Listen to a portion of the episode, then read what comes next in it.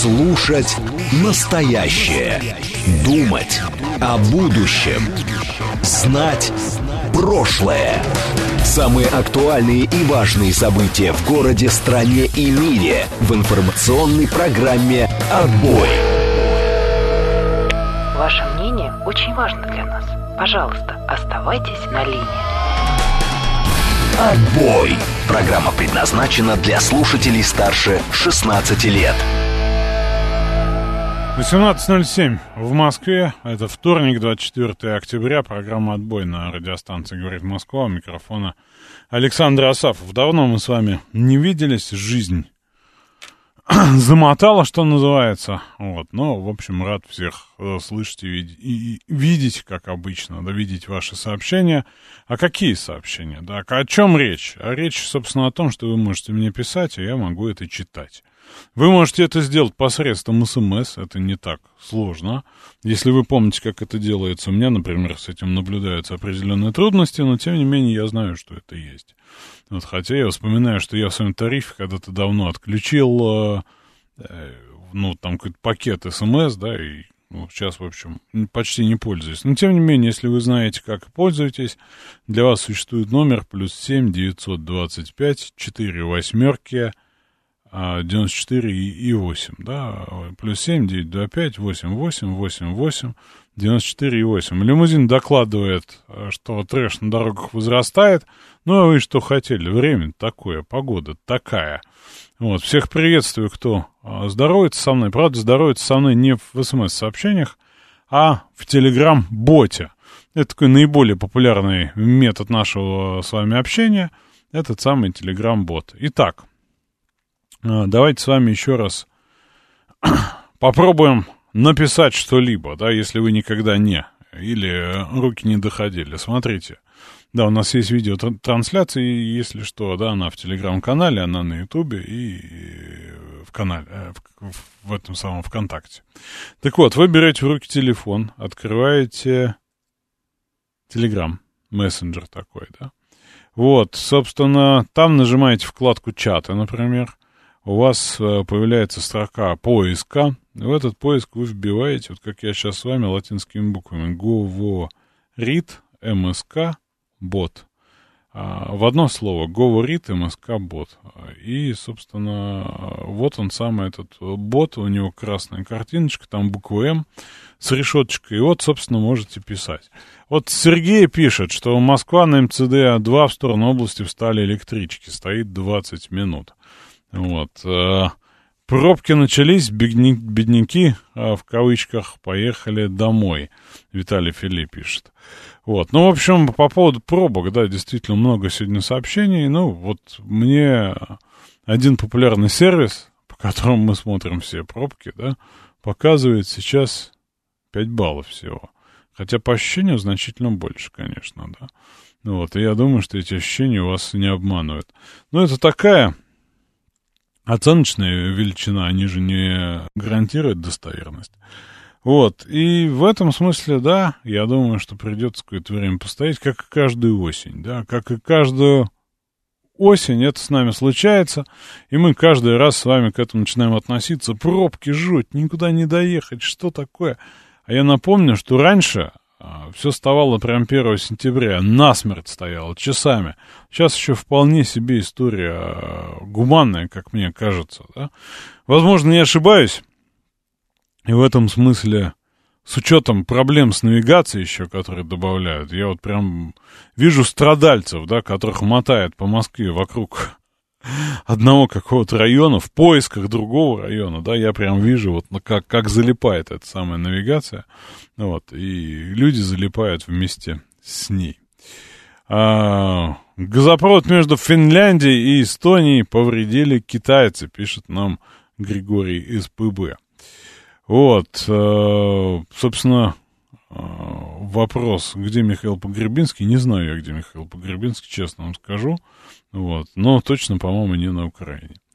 А, Слава спрашивает, где чат? Да это не чат, это вы мне, Слава, пишете сообщение, я голосом отвечаю, вы пишете дальше. Ну, вот, собственно, так мы с вами общаемся. Это чат не между собой, это чат с ведущим нашей радиостанции прекрасной, да? Вот, и, собственно, непосредственно слушателями. Также есть э, возможность по телефону общаться. Вот. Ну, я об этом отдельно скажу, когда я буду готов с вами общаться по телефону, когда у меня будет к вам вопрос, а вопрос у меня к вам есть всегда. На всякий случай, да, на всякий случай, не знаю, в телефон на память э, забьете или еще для чего. 8 495 73 73 94 и 8. Или если там, по э, привычному 8 495 737 39 48. Вот. Ну, а мы с вами продолжаем наша встреча. Пишут, два дня где-то скрывают э, Гудошникова. Власти скрывают. Что делать? Ну, честно говоря, не знаю, где его скрывают. Я думаю, что у человека есть дела, как и у всех, да. Вот, собственно, про заявление Трампа поговорим, про Орбана. А, о чем речь, Вячеслав напоминает? Речь о том, что Трамп сегодня сказал, есть такой парень, вот. Э, он президент Турции, зовут его Орбан, да, по поводу того, что у него своя какая-то позиция. И в этом смысле, конечно, все смешалось в этом доме. Вот мы привыкли к речам подобным действующего президента, таким. Но, видимо, Трамп тоже заговаривается. А может быть, он просто не погрузился, да, это же... Он же там в потоке генерит ненависть к существующему режиму, упрекает его, уязвляет ежесекундно, да, что-то там объясняет. И в этом смысле недурно и оговорится перепутать Орбана с Эрдоганом, оба же не американцы, чё уж. Чё уж тут... А, собственно, стесняться, да, я думаю, что и американцы не сильно знают разницу. И тот, и тот в общем, э, говорят какие-то гадости неприятные. Хотя вот АБС считает, что он троллит э, э, Байдена. В продолжении Гудошникова завтра еще Асафова скрывать начнут, пишет мистер Тень. Ну, посмотрим. Так, значит, Папа Римский удостоил Пашиняна ордена. Не знаю, честно говоря, не видел этих новостей. Вот. А Виталий Филиппов вспоминает слова классика по поводу того, что Американцы, ну, тупые, говорил так Михаил Задорнов. Собственно, на пробки, на наше настроение, на всю ситуацию, да, а, влияет, безусловно, погода. Вот, и погода, что называется, шепчет, да, то есть, ну, уже наступила вполне себе, я уж не знаю, календарная или не календарная, или еще какая-то, ну, в общем, настоящая. Осень, прохладно, вот, причем помотался по ряду регионов, где должно быть тепло, да, по идее, а там вот ночью прям ощутимо холодно. И на этом контрасте, вот в Москве не так это чувствуется, да, там прям подмерзаешь. И, в общем, днем там плюс 25 было, да, а вот ночью плюс 6 уже и чувствуется и так далее. Вот, э, скептик рассказал свежий анекдот. Встречаются два деда. Один спрашивает, помнишь, в 96-м году в интернете прочитали прогноз Вильфанда, э, что 6 октября будет дождь и похолодание? Конечно, помню, отвечает другой. Так вот, этот прогноз сбылся. Звонящих в студию и сообщающих дорожную обстановку стало в разы меньше. Это вот. Да мы перестали на этом акцентироваться, честно говоря, да, потому что пробки, они идут своим чередом. Хотим мы этого, не хотим, они есть. И в этом смысле уж все, кто по Москве ездит, выучили, где они, да, то есть это такое регулярное явление. Понятно, как распределяются пассажиропотоки, понятно, что они меняются с вводом новых магистралей, маршрутов объезда, окончанием ремонта, но человек, который ездит по Москве, ну, он более-менее ситуацию представляет, да, что вот как на Варшавке было сложно, да, так там сейчас сложно и сейчас. Вот, как с Ленинградкой были а, а, очевидные там наблюдаемые э, проблемы, так они и есть, так они и есть, и сейчас они тоже там же. Вот, поэтому, в общем, достаточно очевидно, что об этом уже роптать. А, значит, э, Значит, что про погоду говорят наши шаманы? Наши шаманы 2-3 э, градуса ниже нормы нам предсказывают, да, среда преимущественно без осадков. Осадки очень неприятная штука этой осенью. Вот, э, ночью похолодает до минус трех, днем до плюс двух, местами, возможно, гололедица. Я думаю, что надо уже вполне себе, да, официально объявить, что пора переобуваться. Пора уже всем переобуваться. Вот, как на щелчке были десятилетиями проблемы, так они есть. Ну, мне кажется, значительно меньше, но неправда есть. Вот, Позднякова из «Медиа новости» говорит нам буквально следующее. В предстоящие выходные зима напугает жителей столицы снегом. Не знаю, можно ли нас напугать снегом, но вот, тем не менее, он так считает. Оправдано будет переобуть автомобили э, в выходные без зимней резины никак. Но к началу ноября погода исправится. Снег сменится дождем, а снежный покров быстро уйдет с городских улиц. После этого температура начнет подниматься аж до плюс 8 10 градусов. Но мне кажется, переобуться уже вполне себе стоит. Вот. Очевидно, что сейчас, мне кажется, и шиномонтажи уже там по очереди. Честно говоря, у меня информации про это нет, но я думаю, что у вас есть. Кто-то настойчиво пытается прозвониться, я, честно говоря, не понимаю, по какой теме, по погоде ли или еще по какому вопросу. Нас хотят напугать снегом. Три ха-ха, три ха-ха. Вот, лучше снег, чем дождь, считает Григорий из ПВ. А, меня заблокировали, спрашивает отец Борис, или эфир в записи ну, вы знаете, мы живем в разных реальностях. Возможно, в какой-то из реальностей этот эфир в записи, но я вижу ваше сообщение во вторник, 24 октября, в 18 часов 17 минут. Александр, как вы считаете, здравствуйте, Алексей, неужели Эрдоган на что-то рассчитывает, давая добро на вступление Швеции в НАТО?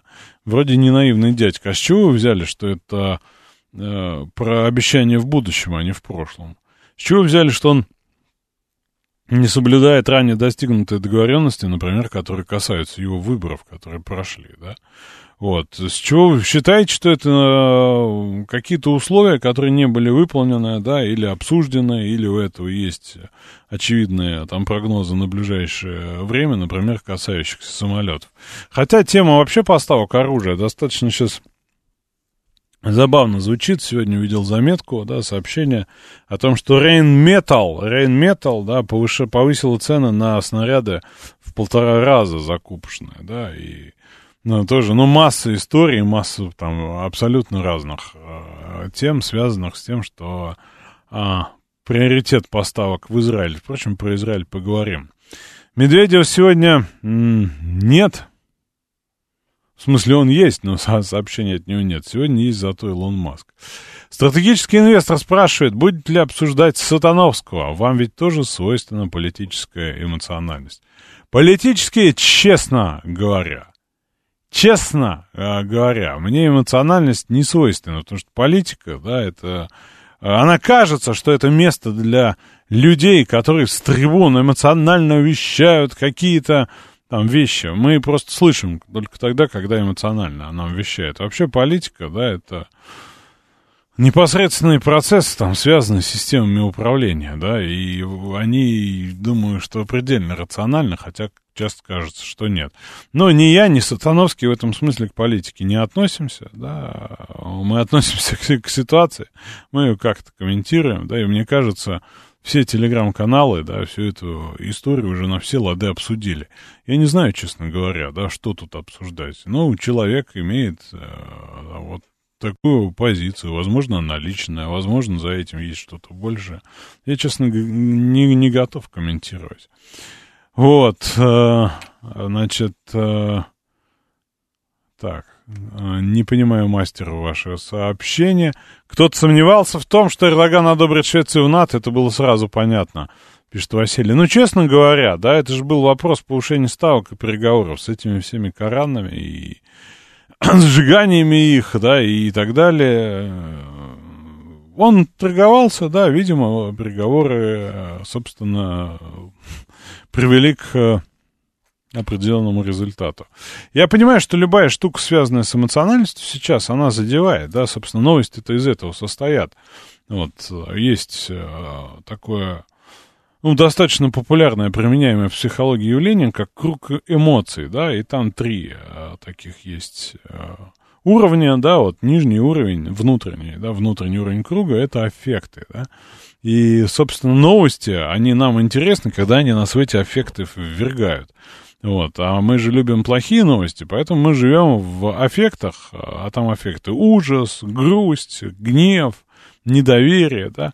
Вот мы, когда это видим, мы на это реагируем, да, когда эмоционально, эмоционально мы к этому присоединяемся. Поэтому нам хочется обсудить там неаккуратное высказывание Сатановского, ну, во многом оскорбительное, да, ну, вот, ничем а, не обоснованное, но, видимо, да, у него была цель, наверное, такая оскорбить.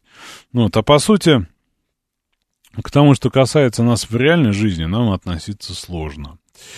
А, где производители нарядов в Европе покупают железо? Снарядов, снарядов, не нарядов, а снарядов. Рейн Метал, ну, думаю, где-то покупает. В том числе, там, например, да, были, по-моему, поставки с Британии. Эрдоган однажды заявил, вчера это вчера, сегодня это сегодня, значит, на что-то надеяться. Может, я и не прав. Вы знаете, опять же, да, если возвращаться вот в эмоциональные трактовки, нам никогда не интересны настоящие рациональные причины. Нам интересно постараться выяснить, что же там это на самом деле значит, что же от нас на самом деле скрывает, и не только где художников. Поэтому вторым этажом всегда идут конспирологические теории, да. И, собственно, это часто самое простое объяснение очень сложных каких-то вопросов, многомерных, многофакторных, ну, какое-то э, достаточно э, обескураживающее, абсурдное, да, порой объяснение. Но, тем не менее, вот, ну, все понятно становится. Все понятно. И за кулиса мировая, да, и мировое правительство, и не к ночи будь помянуты рептилоиды, все это так и работает. Вот. Фоменко и Носовский давно написали книжку о том, что Гудошников — это Эрдоган, шутит Виталий Фили. Вот история с альтернативной историей, есть же люди прям вот в этом самом уверенные, да, есть люди, которые всерьез это обсуждают, да, и готовы об этом поговорить. Это им кажется объяснением всего и вся, но вообще, честно говоря, мы часто ищем какие-то такие объяснения, вот, которые нам, нам кажутся содержательно разъясняющими ситуацию, более того, при, приятными нашему слуху. Да? Вот, э, сегодня Илон Маск, тоже любитель эмоционально окрашенных высказываний, да, рассказал о том, что я думаю, мы движемся к Третьей мировой войне, Соединенные Штаты, поддерживая еврейское государство, провоцируют Иран. И с этого, по его мнению, Илона Маска, и может начаться Третья мировая война. Вот что он в это вкладывает? Какой смысл? Очевидно, каждый э, додумывает как бы сам, да, но вот тем не менее он вот устраивает, он дает такую оценку, да, настоящему и будущему. Вот, ну и, собственно, там он призвал э, прекращать конфликты, да, тоже понятная позиция. Вообще то, что происходит в лимузин, не очень понимаю, что о чем вы. Разъясните мне, пожалуйста. Ну вот, и то, что происходит вообще в мировой политике, да, и в американской политике, это история... С одной стороны, да, хочется пальцем потыкать, сказать, вон Байден-то вот это, да, а Трамп вот это, и сказать, все совершенно понятно, но у меня, честно говоря, ясности нет. Я понимаю, что там заявление Трампа, связанное с нами, опять же, да, что Россия получила секретную информацию по американской супер-дупер ракете, да, и украла ее, которая, ракета, которая супер быстро летает. Вот это что? Это вот он кому? Это он вот кому говорит? Это вот, ну, кому он это рассказывает? И зачем? Вот что, чтобы что? Люди же должны из этого какой-то вывод сделать. Они украли секретные чертежи при администрации Барака Обамы и построили ракету. То есть он говорит, что Обама был плохой президент, он был лучше. Вот, ну, речь, я так понимаю, идет э, о, гиперзву- о гиперзвуке. Американцам надо как-то объяснить, что у них с гиперзвуком не очень. Ну, видимо, что... Потому что Москва украла ракету. А Песков на эту тему ответил, что у нас есть своя ракета, она прекрасная. Я затрудняюсь сказать, укладывается ли наша ракета в понимание господина Трампа как супер-пупер, но хорошая ракета, не имеющая пока аналогов в мире, и причем не одна. Сразу трактовки. Песков рассказывает про кинжал, скорее всего, да. Вот, но а точных, опять же, нет, есть трактовки. Вот, и, собственно, любая новость, мы к ней относимся сначала вот так эмоционально, хотим поймать тот эффект, который нас напугает, изумит, еще там погрузит в какое-то в какое-то ощущение, да, вот, но по факту, да, по факту, что вот нам Трамп со своей или уже не своей супер-дупер ракетой, да, насколько это действительно так? Да чушь это собачья. Вот э, э, мастер, да, пишет, что это надо украсть полный производственный цикл, да, чертежей, чертежей-то мало. Вот, э, Лимузин говорит, что альтернативная история существует, которая, среди прочего, изучает вещи, о которых официальная история молчит. Закопанные дома по всему миру — одно из направлений. Лимузин ничего про это не слышал, да, хотя я любитель посмотреть на конспирологические теории, ничего не знаю про закопанные дома, обязательно почитаю. Вот это, возможно, интересно, да, и закопанных домов по всему миру я, честно говоря, не видел. Вот, был, правда, в Осетии, там вот видел у них город мертвых, да, там такие башни э, с костями, тоже загадка. У них одно объяснение, да, у археологов вообще каких-то объяснений нет. Ну вот, для туристов какие-то мифы есть. Лимузин на связи, сейчас нам расскажет, кто кого закопал. Здравствуйте, друзья, да. Вы знаете, э, альтернативная история, она, в общем, очень вещь такая увлекательная, но тут нужно ну, выбирать. Например, выбираю, кого слушать среди YouTube, так сказать. Э, проповедников, да. Да. Э, можно, можно не верить, но есть факты, которые достаточно упрямые. Фоменко и Носовский, я его и читал, и слушал их, вернее, ну, как бы, не знаю, очень спорная история. Хотя кто-то скажет, что похоже на правду. Ну, наверное спорить не будем. Понимаете, есть факты, которые э, говорят о том, вот, например, э, недавно в Москве, ну, буквально несколько лет назад, отреставрировали политехнический музей, мой любимый, который никак не откроется. Ну, там же откопали нижний этаж. Там были окна под землей. Как они там оказались? А сел дом кирпичный, не треснув, ну, так себе история. Поэтому э, не буду занимать эфирное время. Будет у вас... Э, Вы в двух словах постулируете, что по всему миру есть какие-то дома, которые наполовину закопаны, неизвестно почему. Они, как бы, понимаете, не то, что закопаны, их специально никто не закапывал, но есть э, мнение, что произошло нечто, какая-то всемирная катастрофа, возможно, э, которая затопила просто за глиной, занесло все, так сказать, тот же самый Санкт-Петербург. Ну, условно говоря, Политехническому музею не так много лет чтобы мы не ну, помнили эту какую-то глобальную катастрофу, которая завалила глины из Питера. По официальной истории, если говорить о политехническом музее, да, ему э, немного лет, но нет никаких документов и ни фотографий, которые в те годы уже существовала фотография, в принципе, да, когда вот строятся какие-то здания в Москве, их там фотографировали люди. Э, нету документов, когда строился политехнический музей. То есть альтернативщики поднимают все эти архивные бумаги. Поднимают Спасибо, Лимузин. У нас новости, в общем, история понятна. Да, власти скрывают то, что у нас полпланеты провалилось под землю, а мы и не заметили. Давайте послушаем, что там в новостях, после продолжим по каким-то ключевым событиям.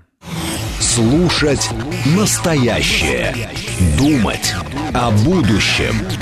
Знать прошлое. Самые актуальные и важные события в городе, стране и мире в информационной программе «Отбой». 18.36, тем не менее, в Москве, и по-прежнему вторник, 24 октября. А, программа «Отбой» на радиостанции «Говорит Москва». У микрофона я, Александр Асафов, и масса масса сообщений по поводу закопанных домов, э, заговоров, рептилоидов и так далее. Значит, э, Жо, Женя, привет ему, пишет следующее. Да это обычный цокольный этаж с окнами ниже пешеходной части. В Питере такого полно, да и в Старой Москве тоже. А потом за сто лет нарастает полметра-метр культурного слоя. Но нет же, нет, нужны заговоры про рептилоидов и ядерную войну в 812 году. Это куда интереснее. Дмитрий пишет, «А, альтернативщики ходят в архиве. Я не верю. Сам историк-архивист в архивах был только на практике. А также по всему миру можно найти Э, закопанные автомобили. Еще египтяне ездили на двигателе внутреннего сгорания. Просто знания были утеряны. 506 это пишет. Вот. И как теперь жить с этой новостью про закопанные дома?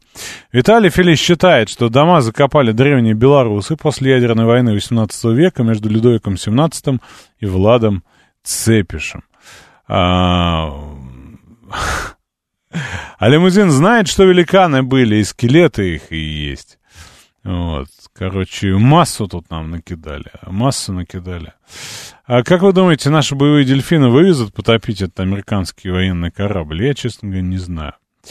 Услышала, что власти скрывают первое смс-сообщение. Нет, не первое не первое смс-сообщение, э, что власти скрывают, что полпланеты провалилась под землю, а мы и не заметили. Например, откопали первый этаж политехнического, но это называется здание села, дало усадку ввиду низкого сопротивления с углинистого основания под нагрузкой. Это нам пишет Светлана. А, так, что еще? Ну, давайте про конспирологию, ладно, да, давайте про конспирологию. Смотрите, я не знаю, обсуждали ли вы в эфире, а, ну, воз, возможно, да, да. История следующая. Служба э, безопасности Украины организовала серию терактов, да. Вот об этом нам пишет Вашингтон-Пост, на секундочку, да, пишет достаточно подробно о том, что еще с 2014 года Э, ЦРУ, да, потратила с 15 точнее, десятки миллионов долларов, чтобы развить украинские спецслужбы в мощных союзников против Москвы. И что они курируют все мероприятия СБУ и ГУР, Главного управления разведки Украины, и что они совершили десятки убийств э, чиновников, военных и сторонников спецоперации. Вот, они причастны к убийствам Жилина, Э, Гиви, э, Владлен Татарского и Дугиной, да, и пишут, что э, целью был отец, везли бомбу в переноске для кошки, да, где в тайном каком-то отделении, собственно, прятали. Вот, Песков сказал, что мы давно об этом говорили, мы это знаем, мы об этом ознакомились, и что еще британцы там а, в, в этом тоже принимают участие. Вот, Родион Мирошник, да, ныне посол по особым поручениям МИДа по преступлениям киевского режима, э, говорит, что попытка этой статьи рассказать о том, что США десятки лет готовили, полностью финансировали, снабдили всем необходимым, и тут сами начали принимать решения, решили самостоятельно убить Дарью Дугину, нанести удар по Крымскому мосту, беспилотниками по Кремлю. Это достаточно дешевая попытка отмазать американские спецслужбы. Честно говоря, я это воспринимаю не как Родион, уважаемый, а, сказал, да, а как явку с повинной. И вот давайте конспирологически с вами попробуем к этому отнестись. Зачем? Американцам вчера об этом вот так в лоб писать. А буквально прозвучало следующее. Мы э, тренировали эти спецслужбы, мы курировали все операции, нам про все известно, мы предоставили новейшие средства разведки, технологии и так далее. Вот, собственно, зачем? Зачем это делать? У кого какие версии? А, расскажите мне, пожалуйста. Да, напомню, телефон прямого эфира 8495 737 39 48. Я могу поделиться своими соображениями на, на эту тему. Вот. А, и как бы... У меня масса на, на эту тему вопросов, да. Вот. Но, тем не менее, какие-то соображения меня есть, хочу послушать ваши. Василий цитирует сегодняшний бильд а, по поводу того, что э, есть мнение о том, что российские чиновники, включая одного нынешнего сенатора, договаривались о том, чтобы загрузить э, ракету «Союз» огромным количеством взрывчатки и уронить ее на Киев. Я это обсуждать не берусь, честно говоря. Мне... Собственно, вот зачем Вашингтон-Пост дает явку с повинной? Костя из Митина пишет, а, а, будет же весело. Выходит Бидон, ну, в смысле Байден, и говорит, мы ошиблись, хохлы на самом деле террористы, надо их срочно победить. Олег Измайлов советует лимузину оттянуться, окунуться в тему монетоискателей. В новом свете э, монеты находят на глубине 10-15 сантиметров. В России и Европе глубина до 40-50, а так как нам тысячу лет, а им 200. А, собственно, нет ни одного а, сообщения по поводу, зачем Вашингтон-Пост это а, публикует. Ну, пожалуйста. Ольга пишет, я за рептилоидов. Я за рептилоидов. Вот, ну, давайте с вами. Алло. Алло, слушаю. Здравствуйте, Михаил Москва. Ну, давайте сначала завершим с Политехническим музеем. Значит, если вы пойдете в любой архив, то найдете товарища Александра Шохина, архитектора, который все это дело спроектировал, все документы, все, все это есть, куча фотографий, как это дело строилось. Там действительно шла такая полуподземная галерея, условленная конструкции здания. И по, по результатам оказывается то же самое в других откопанных домах, когда начинаешь действительно разбираться, что там было. Теперь по поводу США. Так, ну, Значит, ну, то есть на самом э, деле никто никого не закапывал, никакого апокалипсиса не было, да? Никто не закапывал. В Москве в каком, в 1906 или в 2008 году, как раз, по в 1906 наконец-то сдали два новых корпуса Политехнического музея, а строили с 1874 и первый корпус сдали, по-моему, в 76-м или 77-м. В 77-м был... есть проект да. 77-го года. Ну, это все есть в архивах, в общем доступе, имеющие глаза да видит, уши да слышит. Вот, поэтому все вот это вот э, перетирание, переливание смешит. Вот. Ну, кому-то хочется, пусть... Верует, верует. Давайте вот. дальше, да. Да, с американцами, значит, ну, видите, им и внимание переключать, у них там еще и Тайвань потихоньку назревает. Значит, э, и как бы и там выборы у них, и все остальное.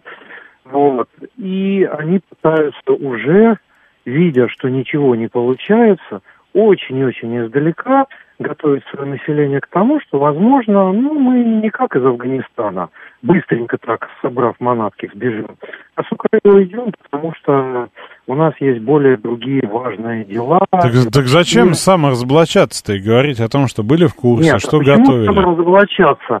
А, посмотрите, они действительно, они говорят, что да, мы все знали это, но они вот такие вот нехорошие, смотрите как, они вот такие нехорошие, мы к ним со всей душой, мы им все дали сделали, они вот такие вот сволочи взяли и фактически нас предали, то есть начали действовать самостоятельно и выбрались из э, нашего руководства, и мы с этим ничего поделать не можем.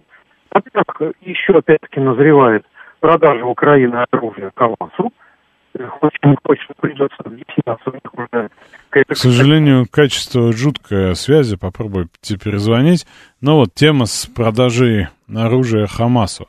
Ну, в этом смысле там много различных историй, да, кто кому чего продавал, но базово я, собственно, вообще не удивляюсь. Потому что, начиная с того же самого 2014 года, э, все, что можно было куда-то продать, оно продавалось, продается и сейчас.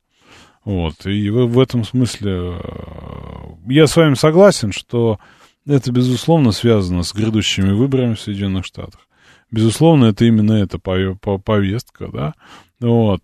Но, честно говоря, я вот не понимаю, зачем, да, там, чтобы ударить по условному Байдену, да, вот, по условному, я сейчас не э, тыкаю пальцем в какие-то фигуры отдельные, зачем, собственно, подвергать вот такому сомнению, публикуя в собственной э, прессе такие вещи, что да, есть там доля нашей вины в подготовке этих людей.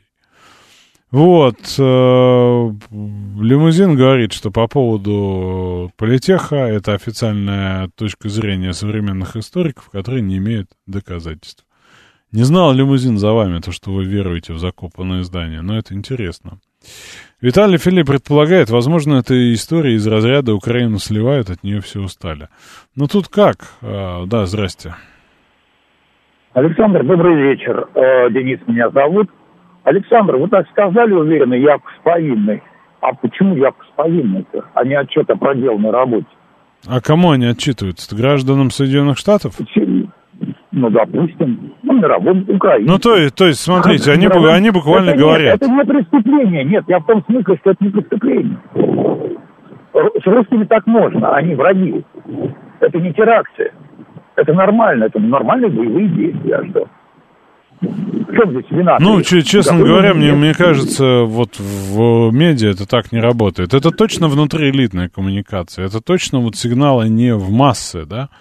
Вот, но я это воспринимаю не как отчет о проделанной работе, потому что это было известно, да, вот мы с вами еще до всех событий, даже в эфире обсуждали, я вам говорил, что ГУР это там плоть от плоти, да, если с СБУ там еще как-то что-то, да, но ГУР это абсолютно там американская лавочка, которую они учредили, да, ЦИПСО обучали британцы, там даже известные военные части, да, э, не только а, украинская нумерация, да, все эти да, центры, а те те конкретные, да, военные части Британии, которые это обучали. Но это же как воспринимается? Это примерно как э, лим лимузинские истории про политех воспринимается, хотя это, в общем, такая абсолютная фактура. А вот здесь они теперь дают показания. Но я считаю, что это... А, ну, действительно, какие-то вну, внутриэлитные сигналы, да, поскольку там, чем ближе к делу выборам, тем много разных историй. И, конечно, возможно, да, это, ну, если уж, опять же, в конспирологию ударяться в такое, возможно, это попытка переключить внимание на то, что, конечно, надо помогать первую очередь Израилю, да, и это очевидно звучит, и усталость от Украины звучит. Кто там Блинкен, что ли, сегодня оправдывался, да, говорил о том, что... А, как это было-то? Украина ушла из повестки, но, но не из нашего внимания, что-то такое. Вот. Есть улица Пресненский вал, там дом, где первый этаж находится на уровне минус 3 с одной стороны, а с другой стороны первый этаж находится на нормальном уровне. Вы меня запутали с этими домами. Я подозреваю, что я упускаю какую-то серьезную часть человеческого знания связанные с закопанными домами. А, ну, закопали их и что? Ну, вот оно так просело. Или что? Ну, какой ваш вывод, что... Э, ну, в этом какой-то там секретный смысл? По каким-то причинам было решено вот так, или что, из-под земли строить? Я не понимаю вывода. То есть вы установили факт. Политехнический музей, цокольный этаж, э, там, находится ниже уровня проезжей части, да, видимо, в этом. А какое ваше объяснение? Вот кто это сделал, чтобы что? Гудошников второй день бегает и закапывает дома, пишет нам Виталий Фили. Вот, собственно, а, история инфоповоды создают для того, чтобы это, такие, как ваши СМИ, в своих эфирах транслировали. Зачем это? Просто игнорируйте и все. Инфоподов будет меньше. Вы знаете, сам характер а, нашей передачи, собственно, в том, чтобы мы с вами обсуждали различные информационные поводы, различные новости, высказывали мнения. Если нам интересно по поводу культурного или бескультурного слоя, и в том числе теория про закопанные дома, да, но это интересно, правда. Вот, и мы это будем обсуждать. Вот. Хотя я, конечно, задаю вопрос по поводу Вашингтон-Пост, потому что он меня интересует. Вот это, конечно, связано с финансированием и со сложностями с спикерами, да, и вот с тем, с тем состоянием, как это у нас называют, гражданского общества. Вот, но тем не менее, конечно, это удивляет. Я совершенно с вами солидарен в том, да, что американцы значительно лучше нас понимают про СМИ. Они лучше понимают, как проходят сигналы в общество, да, в том числе и у них, поэтому э, спектр этих мнений, этих сигналов более обширен. И вот мы, помните, слово такое употребляли, многоходовочка, да? Вот там много составные, медийные, да, информационные целые спецоперации. Они нам кажутся линейными, но по сути а, там вот они знают, что делают. И я в этом смысле пытаюсь с вами вместе догадаться, а вы никак не хотите мне в этом помогать. Алексей напоминает к вопросу о закопанных домах, что не существует деревьев старше 300 лет. Вот, это тоже навевает на мысли. А, моя бабушка закатывала партию огурчиков, Эмма Райан нам пишет. Спустя пять лет банки стали взрываться. Это случайность или огуречный заговор? А, дело в том, что мы считаем, что убийство Дарьи Дугиной, Владлена Татарского и прочих — это террор, а для американцев это борьба хохлов за свободу и прочую демократию. В общем, они хвалят в своем мирке. Я считаю, что учитывая действительно усталость от этой повестки внутри общества — и что туда надо объяснять про защиту, когда вы бахвалитесь очевидным терактом, да, против молодой девушки, да еще говорить, что мы хотели ее отца грохнуть, ну так получилось. Мы везли там бомбу через несколько границ. Но мне кажется, это сложно ну, морализовать такую штуку. На, э, Пузатый Жорж не разбивает все конспирологические теории тем, что деревьев старше 300 лет полно. На Кипре есть олива, оливковое дерево, которое ну, около 2000 лет. Плоскоземельщики верят, что в 19 веке был потоп и ядерная война, поэтому первые этажи домов засыпало. Это такое верование, не пытайтесь понять. А, так, в цокольных этажах много кто жил, вот казус Кукотского почитайте и поймете, нам Игорь напоминает. А мы скажем, что это художественное произведение казус Кукотского. И что вы там написали в согласии с неплоскоземельщиками, это вопрос э, открытый. А вы видели, что со стороны Китай-города полетех вровень с землей? Вот лимузин-то в курсе этого или нет? Спрашивает Майк. Вот, честно говоря, все-таки хотелось бы мне услышать ваше мнение по поводу Вашингтон-Пост. И как вы считаете, при чем здесь выборы, и при чем либо они здесь? Вот, ну, вот. Мне кажется, что да. Мне кажется, что да, это все про внутриэлитную американскую повестку. Как-то резко вы ушли от темы Израиля и Украины. Да это все про одно. Да, про Израиль сейчас тоже с вами поговорим. Потому что то, что там происходит, ну, честно говоря, да, по насыщенности, э, ну, ключевой вопрос, который можно поставить на повестке дня сейчас для обсуждения у нас с вами, когда Израиль начнет наземную операцию, почему до сих пор не начал? Слушаю. Здравствуйте. Здравствуйте. Я хотела сказать по поводу публикации Вашингтон-Пост. Давайте. Э, вот, по моему мнению, они хотят продемонстрировать значимость э, своих действий вот в этом конфликте российско-украинском. И когда они перечисляют вот эти все ситуации, они показывают, кто рулит – вот убийство там, вот это, ну то, что они перечисляют. То есть это не просто статья вот похвалиться, нет, это убедить Угроза. общественность мировую в своей значимости. Да мне кажется, у них значимость, значимость этом... хоть отбавляй, не? Э, что, простите, не слышала. У них знач... значимости хоть отбавляй, мне кажется. Нет, а почему не присовокупить еще одну значимость? Ну, Почему чё... козырь лишний не бросить? Да в, в чем колоду? тут козырь-то, если, э, условно говоря, они говорят, мы соучастники террористических убийств? Ну, На, это... Наоборот, должны говорить, мы ничего не знаем, мы никаких таких команд не давали, это не наше решение, это вот они сами так. Они говорят, мы их они... этому научили, мы им дали все инструменты, мы провели большую по этому работу, и поэтому они действуют вот так.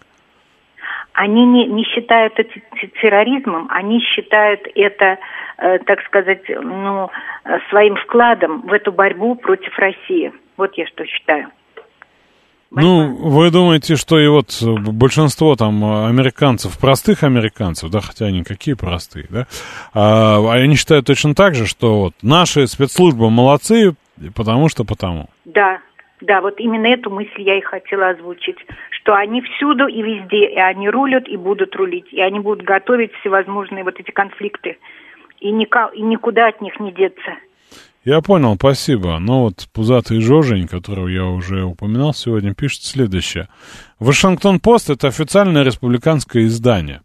Их статья — это такой сигнал, что демократы убили невинную девушку, пытаясь убить никчемного сумасшедшего. Голосуйте лучше за нас. Ну, это грубо, да, и прямолинейно, но по сути, вот я предполагаю, что где-то в этом направлении мысль. Слушаю вас, алло. Да, добрый вечер, Леонид Сергеевич. Знаете, вы исходите все время из того, что американцы к нам относятся как к равноценным людям. Уже очень же много и последний год громадное количество наших политологов и на телевидении, и по радио говорили о том, что и говорят, что ну, элита американская не относится к нам как равнозначным полноценным людям. Мы для них дикари. А сходить в лес и убить несколько волков, это не цинизм даже для них. Они просто проявили... Ну, то есть вы правда считаете, что вот все американцы так считают? Прям Нет, все. Господь с вами, зачем же... Ну, в, га- в газете-то пишут, они же для кого-то. В газете пишет элита, элита.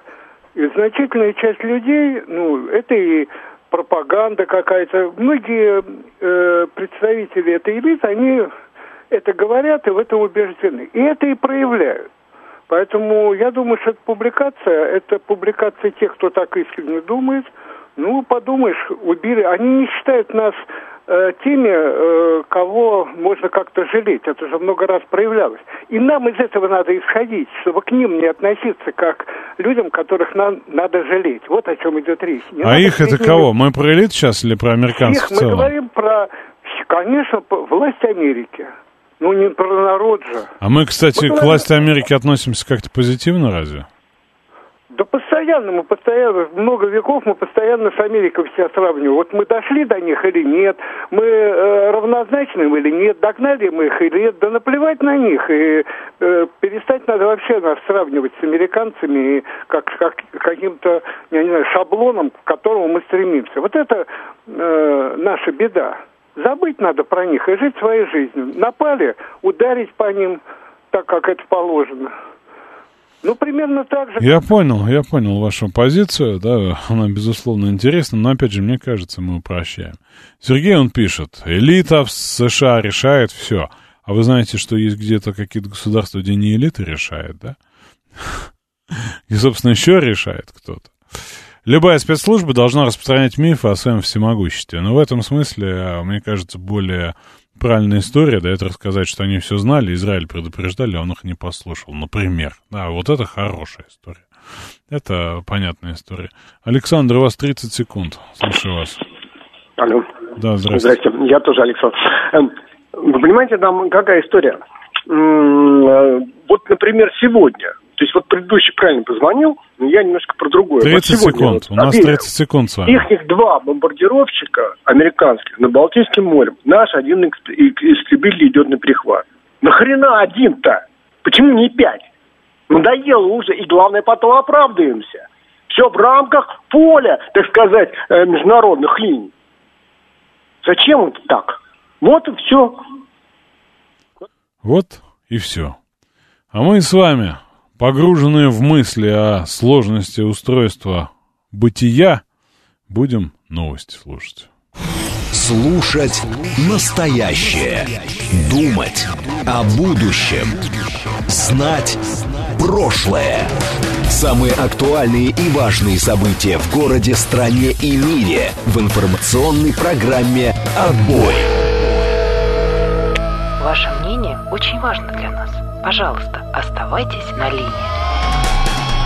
«Отбой». Программа предназначена для слушателей старше 16 лет. 19.06 в Москве. Что-то у нас сегодня конспирологический эфир идет. Сейчас мы перейдем к... Хотя, опять же, да, что мы знаем про то, что происходит в Газе? Вот Антон на эту тему пишет. Весь мир свихнулся на медийке. Вашингтон-Пост публикует данные о секретных операциях ЦРУ. Медиасопровождением Украины и Израиля занимаются одни и те же технологи, как под копирку. Да тут еще китайцы якорь кинули на финский газопровод. Чем чудовищнее ложь, тем э, охотнее в нее поверят. Смотрите, Владимира Путина нет двойников, заявляет Дмитрий Песков, поскольку люди высказывают недоверие э, тому, что у Путина нет двойников, и Песков раз за разом оправдывается. Ну, серьезно, да? Вот смотрите там, ну, люди постулируют, что эти двойники есть. Зачем? В смысле, вот зачем нужны двойники? Как? Вот, это вопрос того, что нас беспокоит. А что нас беспокоит, что мы готовы обсуждать. Мастер спрашивает, есть ли у кого-нибудь схема секретного метро. Так она и на то и секретная. Андрей считает, что американцы таким образом, ну, вот тоже мнение такое было, показывают, что Россия ничего не сможет сделать, а вот они демонстрируют своим гражданам, что они будут творить все, что угодно, даже в отношении такой могучей страны, как Россия. Мне кажется, слишком просто, да, слишком просто, как мне это кажется. Вот, э, Гурген, э, э, Гурген, рассказывайте, зачем вы закопали русские дома, русский политехнический музей? Если в кране нет воды, значит... Значит, наступи, наступил тот период, когда воду в Москве отключают горячую, как минимум. Ну, видите, да, если бы я был таким могущественным, я с удовольствием принимаю ваш комплимент, Видите ли, э, мне кажется, что то, что происходит в Газе сейчас, я на полном серьезе, это продолжение войны 2006 года.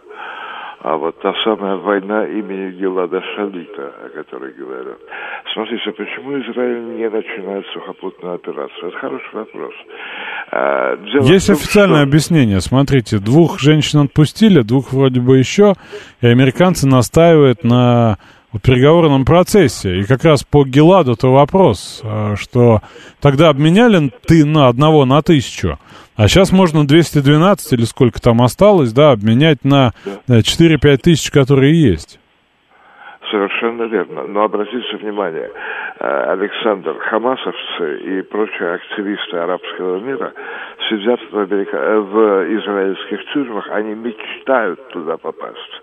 Это звучит парадоксально, но дело в том, что их там кормят, они играют в настольные игры, они постоянно доказывают друг другу, кто круче, кто больше любит родную Палестину. Смотрите, вот вы вот, ну, всерьез нам сейчас объясняете, что человеку в тюрьме лучше, чем на свободе? Они так считают. Реально, я знал людей, которые мне говорили, ничего, знаешь, у них такая бравада. У нас круче, цел, чем... целый был кинофильм про то, как отсидеть, по-моему, в бельгийской тюрьме или в какой там финской за радость. А еще мы знаем про криминальные субкультуры, которые считают, что да, после там большого количества лет, да, что за забором лучше, чем на воле. Но давайте все-таки экстремум это не брать. А, простите, кому не брать? Чему не, не брать? брать экстремумы. А, не брать экстремум. Если бы это было экстремумом. Вот, э, вы знаете, я наблюдал, собственно, людей из Хамаса. Это были студенты первого-второго курса Университета дружбы народов имени Патриса Лумба. Это был 83 год. Отдельно прекрасные люди, замечательно, с ними интересно говорить. Я э, учил в тот момент... В этом... Ну, а вместе это банда зверей, вы это хотите сказать? Именно, как только появляется больше трех, то моментально возникает ощущение...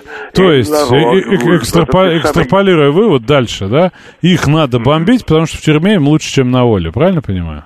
Нет, совершенно нет. Дело в том, что это... Вы не слышали, что их там пытают, например, да? Ну, есть же история. Их пытают, Александр. Я сейчас говорю о том, что произвела, э, э, то есть, простите, произвел Хамас. Мне кажется, что это для отвода глаз. И почему не начинается военная сухопутная операция, это потому, что возникла реальная угроза. А реальная угроза, как я вижу, это Хезболла, это Южный Ливан. Это вот те самые братья э, в исламе. Страшная сила не сама по себе, а лишь тем, что возникает на устах у каждого израильтянина, как только вы начинаете говорить на политические темы. А, Иран, да-да, именно Иран. Ну, конечно, Именно Иран. Ну, конечно, виноваты все. Забыли только Иорданию с э, Египтом. Но история про то, что они такие негодные, что поэтому им с ними э, можно делать все, что угодно, вот, но она имеет, собственно, достаточно четкие, четкую терминологию, как это называется, да? И постулировать о том, что вот они на самом деле живут настолько плохо, что мечтают в тюрьму, да мы откуда знаем. Но вывод да, такой делать, ну, мягко говоря, да, неоднозначно. Но в этом смысле основная цель-то какая сказать? Они вот такие, поэтому им по делам. Ну, Гурген, я склонен на вас думать лучше. Вайс, слушаю вас. Да, здравствуйте, Александр. Сделал пометочку, историческую справку, которую э, предыдущий слушатель, который а, опять свое невежество подчеркнул, что Хамас появился в 83 году и уже процветал на плане посылая студентов к нам в страну. На самом деле, а я хочу еще ремарочку по поводу количества арабов в Израиле. На самом деле, человек посмотрел Википедию, которая не только дама так называемая упрямая, но и противоречивая и лукавая. Я смотрел репортаж израильских корреспондентов, которые объясняли, почему израильтяне в том числе не могут выехать из страны. Там огромное число арабов, в том числе и палестинцев, из поколения в поколение, не только в арабских анклавах, живут без э, гражданства данного еврейского, якобы моноэтнического государства, которое педалируется этим министерством пропаганды. Поэтому сколько там арабов, в том числе и Нетаньяху об, а, об, обмолвился об этом, там никто не, не, толком не знает. И количество, по словам израильских журналистов, количество евреев, ой, израильтян уже перевалило за 12 миллионов несколько лет назад. А по поводу того, что э, говорил вот предыдущий товарищ, кому, ну, я бы посоветовал ему взять в турагентстве путевку, съездить в израильскую тюрьму или в э, Абу-Грей куда-нибудь, или в Гуантанамо, и поиграть там в нарды с заключенными, если они там его не задушат. Водички попить еще скажите, Да, да? а водичка с психотропными веществами, после которых, извините меня, можно на потолок лезть, потому что будет такая, как у наркоманов. И кому не пожелаешь. И поэтому бред нести, что американцы там или израильтяне не боятся только Хазбаллы, это вообще просто чело- люди, я от экспертов наслушаюсь такой лабуды, а по поводу Хамас, э, террористов Хамас. На самом деле и Путин, и Сергей и Викторович Лавров, а это есть и в Ютубе съемки, неоднократно принимали Халеда Машали, который возглавлял данную организацию, Политбюро, и в том числе Исламское движение сопротивления освобождения Палестины, э, в Москве это были не переговоры. Даже патриарх России э, ведет, э, вел переговоры в нулевых годах Алексей II непосредственно с Халедом Машали, который был лидером этой организации 21 года 2017 года. И Дмитрий Анатольевич Медведев, в том числе с Башаром Асадом, это, как сейчас помню, был репортаж и телевизионный по российским СМИ 15 мая 2010 года в Дамаске, где была штаб-квартира Хамас, непосредственно встречался с Халедом Машалем и вел с, этой, с делегатами этой организации переговоры. У них много союзников. И американцы, естественно, очкуют воевать на шесть фронтов. Это Йемен, это Пакистан. А там проснутся ребята, так называемые, может быть, чуть-чуть проигиловские, так называемые боевые, боевики из Вазиристана, и в том числе Хайбера, где куется непосредственно теневое оружие всех типов, и стрелковые, и калашники в том числе. Это солдаты пророка, армия Махди, и в том числе воинское братство мусульман, которые, естественно, там нейтралитет поддерживали к Дамаску и воевали просто за себя в Сирии, э, защищая мусульманские святыни. Это, естественно, и Турция, которая с Катаром, в том числе и с Ираном, является, несмотря на то, что шиит, это шииты, я имею в виду Иран, являются союзниками Хамас. И поэтому заваруха будет для американцев и для израильтян не только в Иордании, где, а Иордания это часть Палестины, которую отделили от Палестины британцы в свое время. В том числе в Ираке и в Сирии уже начались непосредственно так называемые, я бы сказал, это на самом деле еженедельные атаки, в том числе тем или иным Вайс, кстати, вопрос, что называется, в разрез. Как вы объясните позицию Эрдогана, с одной стороны, про-палестинскую очевидно, он сегодняшний телефонный разговор с Путиным об этом прямо говорит, а с другой стороны, с э, про-натовскую со Швецией? Нет, э, это, понимаете, я просто удивлен, почему так передают. Я читал непосредственно, в том числе в западной прессе, перепроверил. Я первую эту новость еще вчера э, под вечер увидел. На самом деле Эрдоган предоставил в очередной раз, в очередной раз подчеркиваю, документ на рассмотрение ратификации Швеции как э, будущего сотру... э, члена НАТО.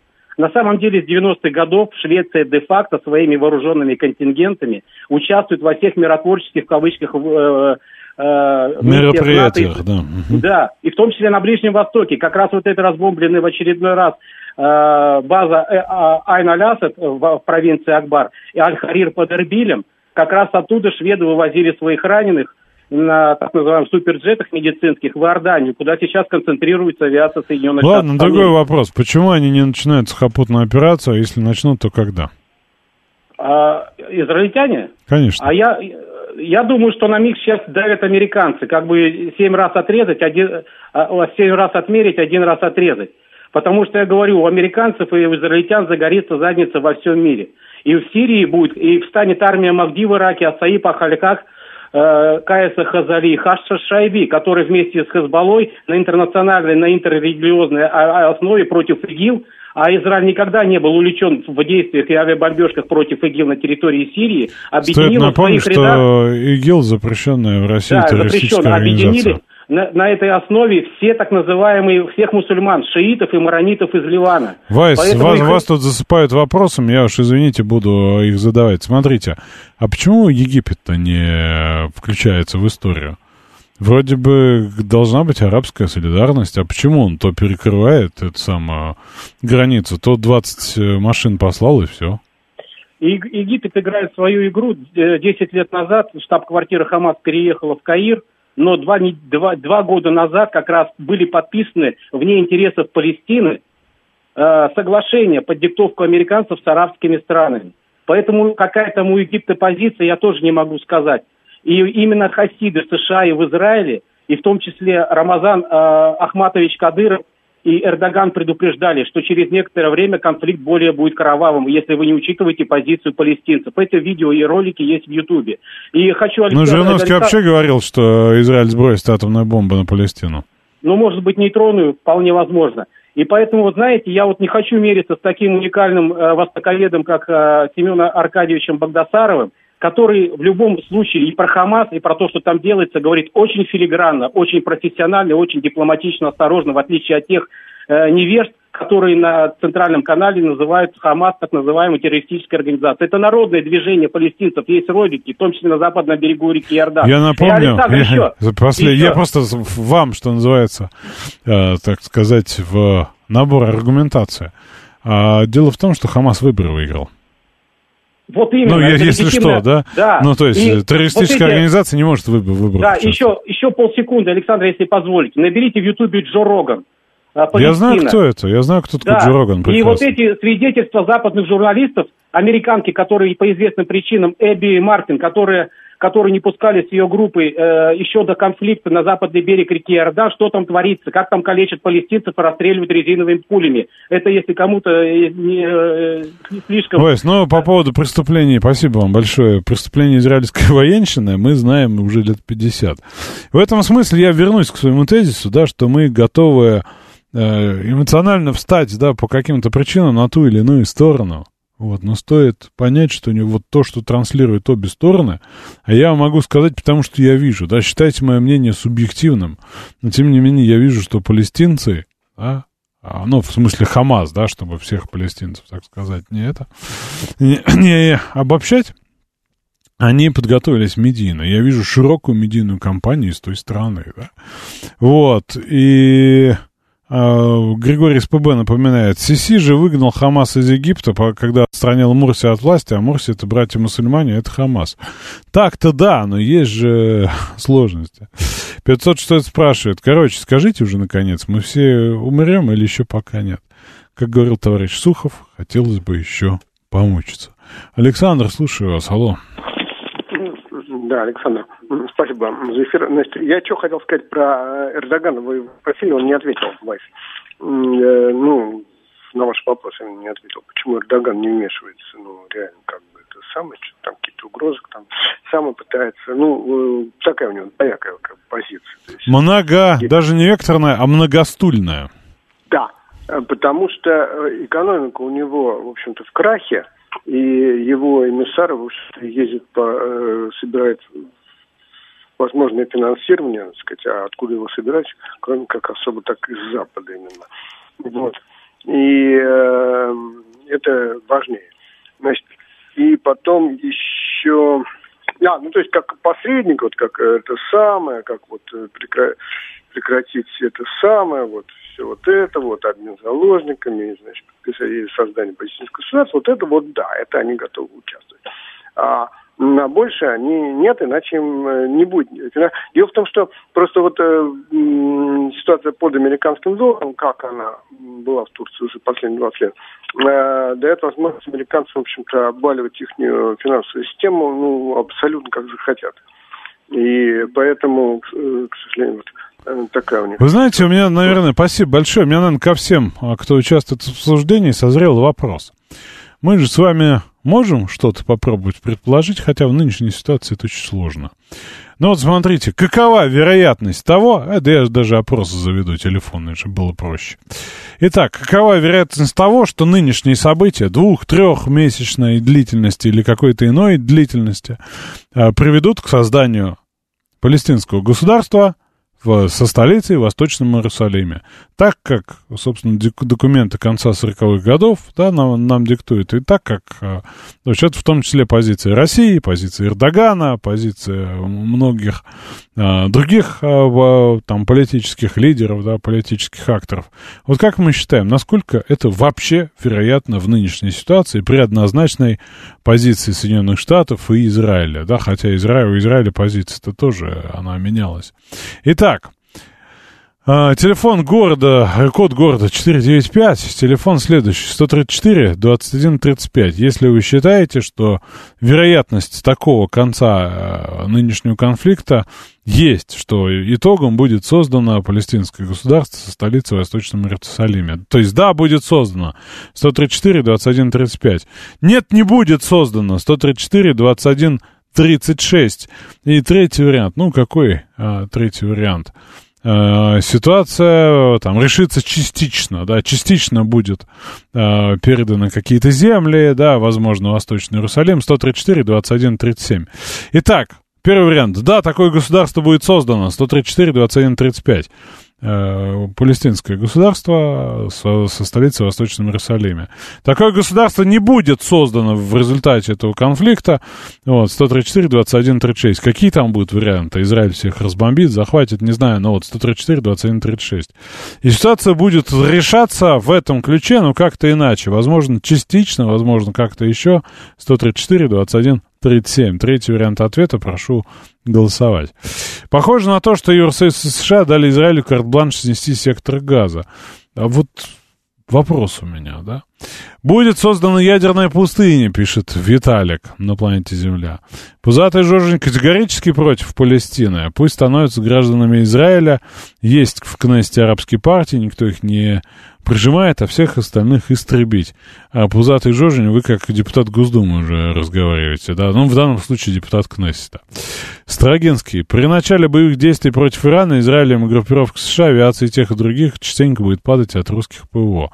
Вы знаете, несмотря на то, что это такая достаточно классическая тема в обсуждениях, когда Иран и как вступят, я, в общем, слышу из Ирана какие-то другие голоса. И они вроде как э, не собираются, несмотря на то, что их собирают. Их пытаются, да, так или иначе, ну, хотя бы на уровне риторики там втянуть и так далее.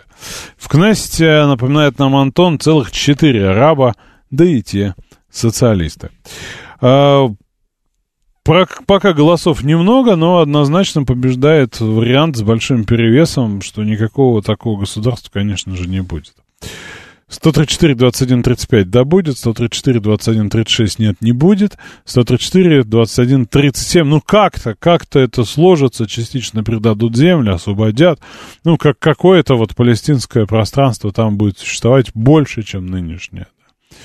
А, учитывая интенсивность событий, складывается впечатление, что в ближайшие 2-3 недели появится первая предпосылка к снижению напряженности. Уже сегодня понятно, что новая война Западу не нужна. В этом смысле, Дмитрий, понимаете, в чем история-то? Так или иначе, экспертное сообщество считает, что мир вступил в новую фазу новых конфликтов. И все застарелые линии одна за одной сейчас будут загораться. А, предполагают, что и Китай что-то сделает с Тайванем, да, и индо-пакистанский застарелый вопрос, и ряд других, и что в Афганистане еще тоже, тоже еще полыхнет. И вот вспоминаются точки, да, те же самые какие-нибудь Филиппины, да, сегодня они что-то там звучали опять. В Латинской Америке я сегодня слышал, как западные эксперты предполагают, что Венесуэла там куда-то нападет, где запасы нефти. Вот. И что вот все-все-все конфликты полыхнут, и поэтому, собственно, мира не будет. Да, забыли про Корею, про 38-ю параллель, что, не, ну, Корея-то там отдельная песня, там, честно говоря, вряд ли Денис Соты нам, нам пишет, да, я считаю, что вряд ли. Но, тем не менее, несмотря на то, что есть ощущение, что надо мириться, да, уже мириться никто не будет. Ну, там, а, опять же, карабахский прецедент вспоминается, ну и масса чего такого в этом ключе. Каталонию Виталий Фили вспомнил. Строгинский предлагает, может, всем остановиться, собраться, да и навалять США на их территории. Колумбия будет островом стабильности. Польша захочет свои кресы. Венгрия тоже захочет свое. Угорщина, да, как ее называют. Ну, это же гипотеза, это же предположение. Но то, что, скажем так, ситуация даже по оценке меняется, да, мы же видим, как э, комментируют, да, историю, да, с ударами по о Палестине. Израиль, он говорит, что за сутки 400 объектов Хамас атаковано, несколько командиров уничтожено. Вот, собственно, десятки боевиков там по -по получили, да, собственно, удары, а истребители э, уничтожают инфраструктуру и плацдармы, вот. Ну и как бы Аль-Джазира в ответ пишет, что 110 человек, в том числе и дети и женщины, в результате ночных ударов погибли. Правозащитники со всех э, сторон, да, эти вещи Вот, обсуждают. Израиль говорит, что может отложить, это Time of Израиль газета пишет, может отложить наземную неотвратимую операцию, если Хамас освободит заложников. Вот, Россия тоже призывает освободить Хамас всех заложников. Короче, ситуация, да, вот она не собирается умиротворяться, да, умиротворяться. Вот, ну, говорят и о Третьей мировой, да, в том числе и со стороны Израиля, да, в Израиле это говорят. Мы сражаемся в одиночку, мы участвуем в Третьей мировой войне против радикального ислама. Почему речь идет не только об Израиле, потому что это не только наша война. Внутри Европы идет такая же война, это министр э, энергетики Исраиль Кац нам а, сообщает. Ну, не нам, это в прессу он сообщает.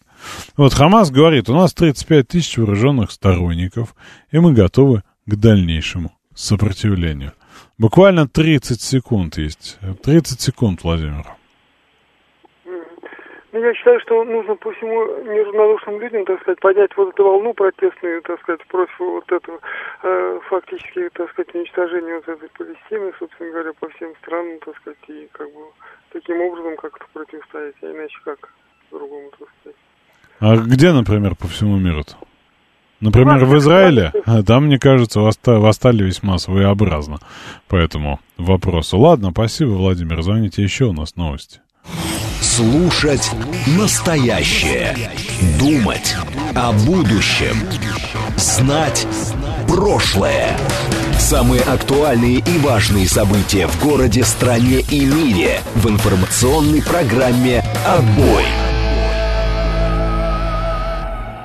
15.36 в Москве. Это вторник, 24 октября. Программа «Отбой» на радиостанции «Говорит Москва». У микрофона Александр Асав. Мы с вами обсуждаем сегодня конспирологию, да, собственно, логику ее отсутствие в э, Палестино и израильском, ну или как, арабо-израильском, наверное, стоит говорить, конфликте. Вот, и у нас было голосование, я благодарю всех, кто проголосовал, я его останавливаю. Значит так, 59% за то, что никакого палестинского государства со столицей Восточным Иерусалим не будет. 17% считают, что все-таки будет. И, собственно, 24% считают, что будет как-то иначе. Вот. А, вот такая картина. Как проводятся выборы в Палестине? Ну, что сейчас об этом говорить? Что-то не слышно про тигров освобождения Тамил-Лам. Но они же где-то в конце а, 2000-х были разгромлены. Это там было, было несколько спецопераций. Вот, э, их вопрос по существу пишет нам Джекпот. А почему у нас говорят о курсе доллара и евро и не говорят в новостях о курсе юаня? Кто нам друг, а кто враг? Виталик из страны считает, что скоро ничего не будет. Ничего не будет. Оптимистично. Но, тем не менее, давайте, наверное, поговорим о чем-то еще. И, конечно, я хотел с вами обсудить очередной социологический опрос. И мне кажется, вы это уже обсуждали, да, но, тем не менее, мне интересна ваша позиция, что называется, на закате дня. Это про счастье. Сколько нам денег нужно для счастья, как тому э, Шуре Балаганову из известной классической книги. Я тут, кстати, в очередной раз приезжал в Пятигорск, и был я в нем много раз, да, десятки раз, но дошли руки дойти до мест легендарных, да. Вот могу вам сказать, что вопреки а, а, стереотипам не так уж и воняет сероводородом провал. Смотреть там действительно, кроме скульптуры в исполнении Юрского, видимо, а, особо нечего. Ну, вот так, да. Вот, у нас говорят о курсе рубля, просто сравнивать с евро и долларом удобнее. А Денис Соты считает, что Украина и Израиль опять какая-то ерунда в нашем эфире. Ну, что поделать. Кстати говоря, есть у меня э, предположение, да, связанное с моим графиком, что мы с вами не скоро увидимся. Я, конечно, по этому поводу переживаю, но, увы. Но, увы, различные обстоятельства накладывают на меня подобные ограничения. Вот, и, собственно, про счастье, про Шура Балаганова, да, вышел очередной опрос, сколько денег нужно для счастья теперь по профессиям. И, честно говоря, я бы хотел послушать вас. Я помню прошлое обсуждение год назад, мы это обсуждали, и нам начали звонить люди, которые, начали говорить, ну, миллион так себе. Вот если бы пяток миллионов в месяц, тогда ого-го. Я был очень шокирован, хочу вот померить наше телефонное бахвальство или, наоборот, иную реальность. Вот. Позвоните, расскажите мне. Напомню, номер прямого эфира 8495-737-3948. Вот, а у нас получается что? Среднестатистическому нашему россиянину нужно 200 тысяч рублей в месяц. Программисты э, утверждают, что и бухгалтера, да, утверждают главное, что им нужно по 300. Э, для врачей и маркетологов 250. Э, средняя зарплата, я напомню, 130 и 125, да, у них. Дизайнерам 240 ежемесячно. Э, вопрос каким, да, дизайнерам платья или интерфейсов. Э, снабженцы 235, пиарщики 220, водители 210 при реальной соточке, медсестры тоже 210 при реальных 70, юристы 205 при реальных 110, это средние, медианные, секретари, кадровики, бухгалтера от 190 до 200, учителя 190 при 135, колдовщики 180 при 75, администратор клиник, салонов и так далее 165 при 80. Охранники, операторы колл-центров 160 тысяч, воспитатели еще 160 тысяч рублей за счастье. Меньше всего счастья нужно продавцам 135 при средней 65.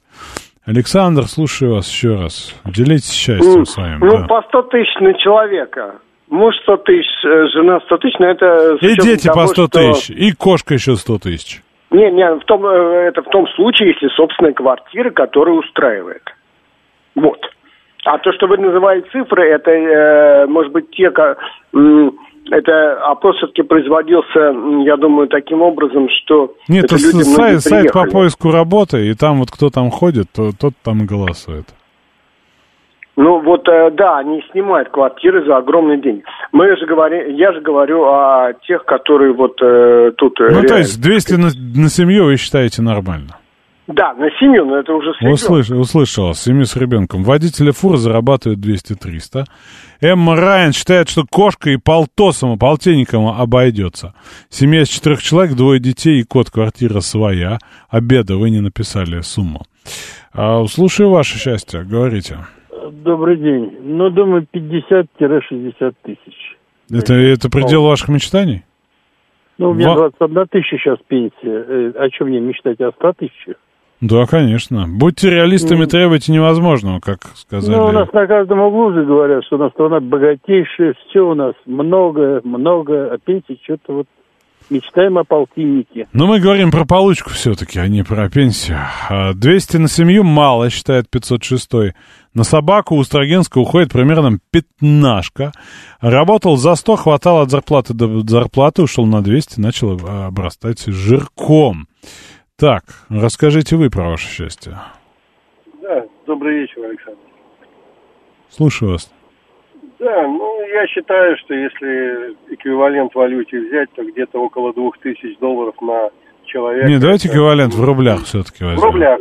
200 тысяч на одного. 200 тысяч на одного. Вот э, 400, ну, вместе с ребенком, ну, будет приличная.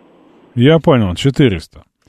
А Михаил сейчас нам объяснит с точки зрения прикладной экономики, да и теоретической тоже, что это значит наш предел мечтаний.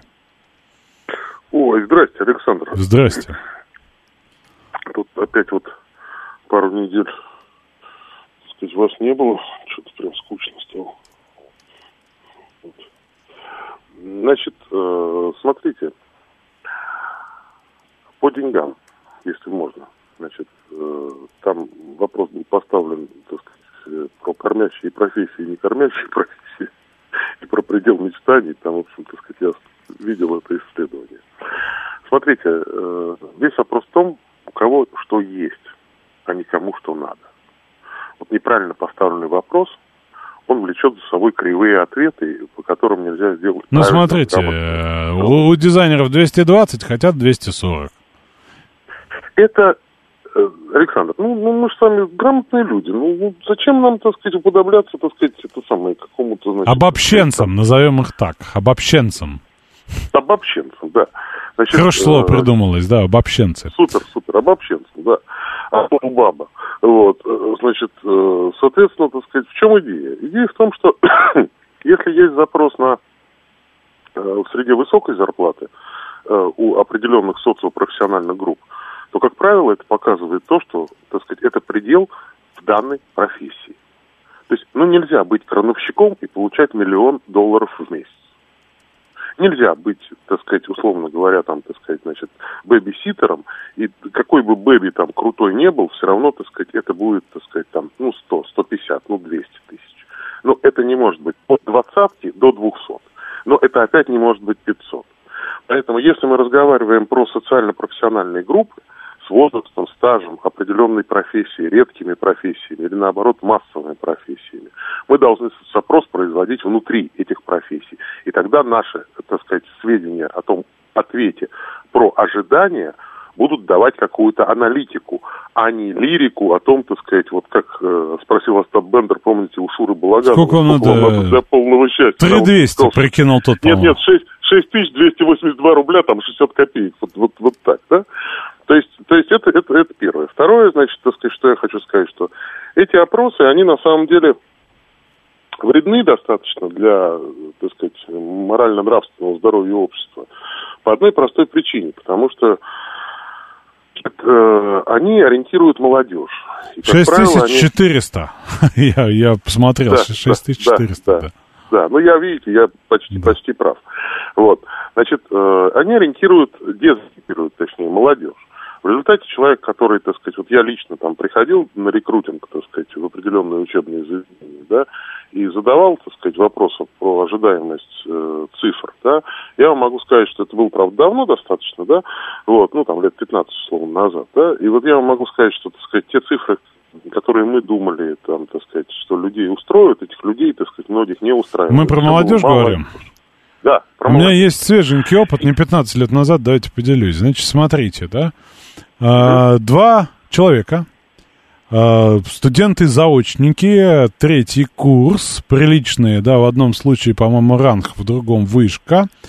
А, значит, э, есть разница одна, да, и у того и другого есть некий опыт, не очень большой, местами эпизодичный, но есть ощущение и понимание, что вот, собственно, есть э, способности к определенному интеллектуальному труду, да.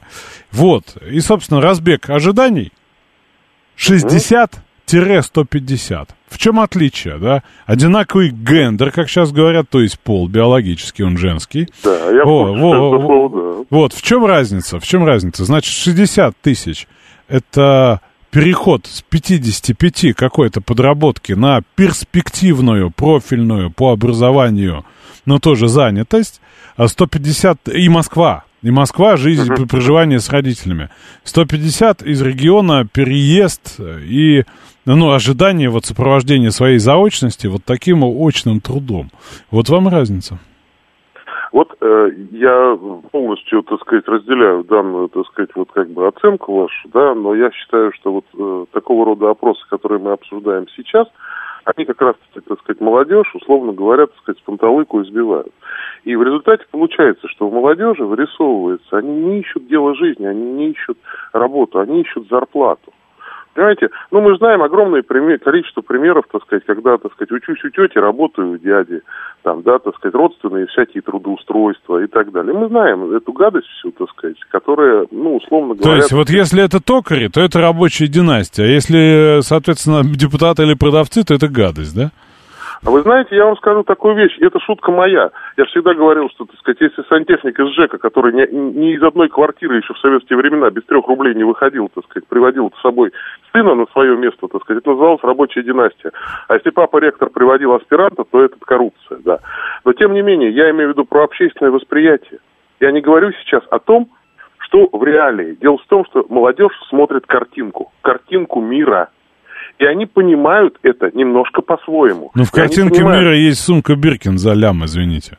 Я с вами полностью согласен. Но если вы без этой сумки прожили, так сказать, условно говоря, там, так сказать, 50 лет, в общем, как-то, так сказать, в связи с этим не похудели там, да, так сказать, это один разговор. А другой разговор, когда люди смотрят только на сумку Биркин, долям, и ничего страшного, так сказать, тоже в этом себе не видят. Но Реально, я, реальность их сумкой Биркин померит. Да. И я вам, э, так сказать, просто чуть-чуть хочу отступить, если вы позволите, так сказать, по вот предыдущим получасовке. Можно два слова? Ну, два слова давайте. Давайте два. Значит, Китайская Народная Республика, может, слыхали про такую, инвестировала в Иран, так сказать, порядка 400 миллиардов долларов, так сказать, на 20 лет в портовую инфраструктуру под проект «Север-Юг», который является частью, э, так сказать, в том числе поясов всех путей и так далее, и так далее. Соответственно, так сказать, Китай меньше всего заинтересован в том, чтобы Иран вступил в арабо-израильский конфликт. Именно поэтому, так сказать, за пределами, э, так сказать, Палестины и Израиля, так сказать, э, по итогам всего арабо-израильского конфликта э, сильнее всех пострадал Сатановский. Больше никто. Вот. И все остальные, так сказать, за пределами, они смотрят на Иран. У Ирана, так сказать, серьезные обязательства перед Китаем. Китаю невыгодно абсолютно, чтобы Иран вступал в какую-либо войну. Потому что прилетевшая обратно в Иран ракета из Израиля, так сказать, похоронит 400 миллиардов. Слишком дорогой выстрел, понимаете, обходится. Это первое, что я хотел сказать. Второе, что я хотел сказать, значит, если бы не первичная атака арабов на Израиль, так сказать, с большим количеством жертв и вот, так сказать, с абсолютно террористическим почерком, то вопрос о, так сказать, э, суверенном государстве Палестина со столицей в Восточном Иерусалиме мог бы хотя бы стоять. Сегодня этот вопрос, извините за выражение э, медицинское, не стоит. Э, потому что, так сказать, значит, на, начали, на, начали не с того. Соответственно, так сказать, все эти разговоры, они ни о чем, потому что, так сказать, ни один Израиль, ни, ни одна другая страна начинает переговоры по итогам террористической атаки. Это будет когда-нибудь в другом месте, в другой жизни, по итогам других обстоятельств. Спасибо, Михаил. Спасибо, Михаил. Названные вами имеющиеся зарплаты актуальны только для Москвы. В регионах делите на 6. Ну, разные регионы бывают. В Дальнем Востоке совершенно по-другому. А у тебя есть мечта? Да, пальто, зима скоро. На тебе пальто и мечтай о чем-нибудь великом, цитирует Григорий СПБ. Фильм, по-моему, «Курьер». А, собственно, что еще? Молодежь хочет работать и зарабатывать. Какие вопросы? Да это правда. Мы же говорим о реалистичной оценке. Мы же говорим о счастье, о тех самых 6400 Шура Балагану. И вот я вижу по этому исследованию вполне себе у кого-то реальные мечты, да? Получаю 60, хотелось бы 100, машину бы наконец купил и дом достроил. Сейчас 60 впритык. Вы в эфире, слушаю вас, алло. Да, Александр, здравствуйте. Ну, смотрите, вот э, в двух словах, да, то есть э, в Москве на семью из троих человек 200 тысяч, это чертовски мало. Э, коммуналка, вот у меня стоит, допустим, 15 тысяч в месяц, это без электричества. У ребенка в школе всякие допы плюс секции, это 15 тысяч в месяц. Плюс машина, бензин 12, ну и плюс все остальное. Но это съездить два раза в год отдохнуть, это тоже там семья из троих человек. Мечта. Там, 200, Какова мечта? 250. Вот. Я не знаю, как люди живут на 200 тысяч, правда. Ну а мечта какая? Мы же говорим про мечту. Сколько да надо? нет у меня мечты. Я, я самый пэшник. У нас как бы ну, на семью выходит 600-700 тысяч в месяц примерно. Ну, удается что-то отложить, там съездить, да, то есть ну, приходится, знаете, с утра до вечера крутить задницу, извиняюсь. Вот. Поэтому, ну, 200 тысяч на семью в Москве нереально. Это либо прийти после работы, упереться... Я вас понял. Николай, слушаю вас, алло. Здравствуйте. А меня вот, знаете, что хотелось спросить у этих всех мечтателей? А они готовы отдавать за э, труд, за услуги людей, которых они пользуются, э, деньги, чтобы те люди зарабатывали сопоставимые деньги? Нет, конечно. Но вопрос очевиден. Они хотят дешевле и больше. Ну, а что тогда? Тогда нечего им платить, нам хочет сказать Николай. А, как вы думаете, люди, принимающие решения в экономике, слышат наши мольбы? Да дело в том, что это же не вопрос, это же наши ожидания какие-то. Вы знаете, нет ничего хуже а, в политике, в жизни, в психике завышенных ожиданий. Если я сам себе создаю завышенные ожидания, нереалистичные, то, скорее всего, да, я получу сам от себя травмы. Он, Сергей, пишет, у меня 100 тысяч на семью и на все хватает, например. Это же вопрос тоже личного ощущения, потому что, ну, есть куда всегда потратить. Вопрос, насколько это нужно. Кто там из великих сказал, что как хорошо, что большинство вещей, которые я не могу себе позволить, мне не нужны. Вот, и в этом смысле это же вопрос психологии. И действительно, для кого-то не хватает чуть-чуть, но мне кажется, не чуть-чуть не хватать будет всегда. Живу, живу на 30 и счастлив, сколько вы бы ни получали, если у вас на душе грязь, а, вы не будете счастливы, да? Но буквально еще у нас есть около минуты. Вы в эфире говорите, алло. Добрый вечер. Я хотела сказать, что вот э, мечта, счастье не обязательно измеряется деньгами. А, потому что человек, получающий очень небольшую сумму, если у него есть любимая работа, ну или какие-то еще вот такие мечты, а, но помимо денег, он уже счастлив. Вот. Ну и в данном случае, вот я о себе могу сказать, у меня денег, э, в общем-то, совсем немного. Вот. Но у меня есть э, такая мечта, ну, которая она тоже связана, к сожалению, с деньгами. А, вот. Но она неосуществима, но зато она остается мечтой.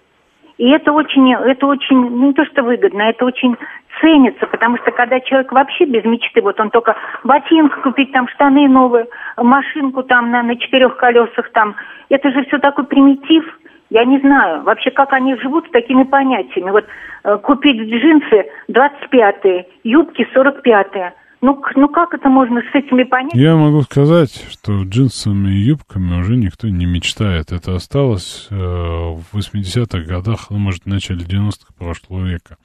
Конечно, мир меняется, и мечты наши меняются. Я вот мечтаю, чтобы мы с Владимиром поговорили хоть минут 15, но у нас остается, к сожалению, всего считанные секунды. Давайте мечтать не в бабках, а давайте мечтать в чем-нибудь более высоком, что ли, да, превышающем наши, точные, точно превышающие наши сегодняшние возможности, но мечта-то, она на то и есть мечта, чтобы к ней стремиться. Давайте стремиться к чему-нибудь хорошему, и часть этого, конечно же, наступит. Всем хорошего вечера.